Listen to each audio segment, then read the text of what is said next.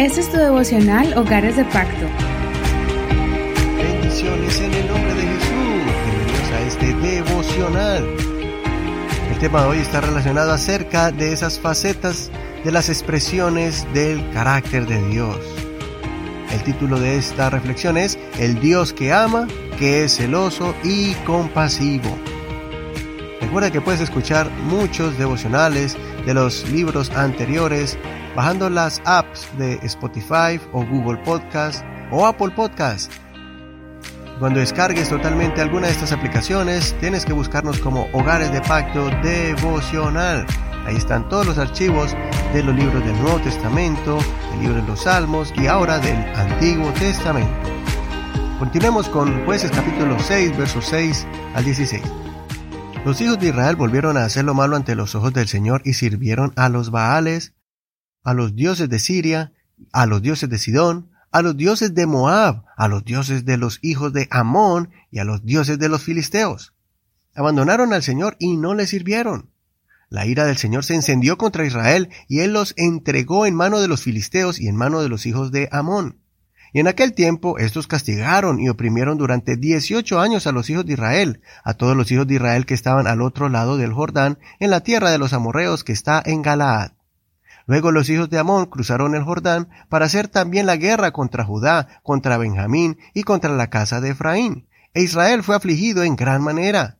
Entonces los hijos de Israel clamaron al Señor diciendo, Hemos pecado contra ti, porque hemos abandonado a nuestro Dios y hemos servido a los Baales. Y el Señor respondió a los hijos de Israel, Cuando eran oprimidos por Egipto, por los amorreos, por los amonitas, por los filisteos, por los de Sidón, por los de Amalek y por los de Maón, y clamaron a mí, ¿no los libré yo de su mano? Pero ustedes me han abandonado y han servido a otros dioses. Por eso no los libraré más. Vayan y clamen a los dioses que han elegido para ustedes. Que ellos los libren en el tiempo de su aflicción. Y los hijos de Israel respondieron al Señor, Hemos pecado, haz tú con nosotros todo lo que parezca bien, pero por favor líbranos en este día. Entonces quitaron de en medio de ellos los dioses extraños y sirvieron al Señor, y él no pudo soportar más la aflicción de Israel. Hasta aquí la lectura de hoy. No olvides leer todo el capítulo completo para que no te pierdas ningún detalle de esta parte de la historia. En este capítulo vemos que Dios levantó un par de jueces buenos que trajeron paz a la tierra de Israel. Pero después el pueblo, una vez más, desaprovechó este momento de paz y comenzaron a adorar otros dioses. Israel extendió la lista de dioses a los que adoraban. Es increíble que Israel, conscientemente de lo que estaban haciendo, comenzaron a buscar a los dioses extraños de los habitantes que eran sus adversarios. Como consecuencia de este acto ofensivo, al transgredir los mandamientos del Señor, estos mismos habitantes enemigos de diferentes regiones comenzaron a invadirlos, oprimirlos y destruirlos. Ellos estaban oprimidos. Ellos clamaron a Dios y Dios les contestó como alguien que está ofendido y agotado por esa actitud de infidelidad, burlándose del gran poder de Dios. Israel solo buscaba a Dios en su necesidad, pero después que estaban bien, le daban la espalda. Dios es muy compasivo, pero también es muy celoso. Él no comparte su gloria con nadie, ni tampoco comparte la adoración y alabanza que sus hijos le ofrecen con otros dioses.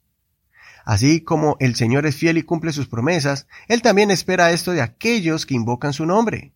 Él desea que todos los que le buscan en oración y a los que Dios les concede las peticiones tengan una actitud de agradecimiento, siendo fieles a Él. Una cosa es el espíritu de celos, cuando hay inseguridades en la persona y no confía en su pareja. Y otra cosa es el sentimiento natural y genuino de sentir celos por alguien que ama. El diccionario define la palabra celo como un sentimiento que experimenta una persona cuando sospecha que la persona amada siente amor o cariño por otra, o cuando siente que otra persona prefiere a una tercera en lugar de a ella. Por ejemplo, si alguien se acercaría a mi esposa con intenciones equivocadas e inmediatamente lo confrontaría a ese atrevido, demostrándole que está poniendo sus ojos en la persona equivocada. Asimismo es Dios, como está escrito en Éxodo capítulo 34, verso 14.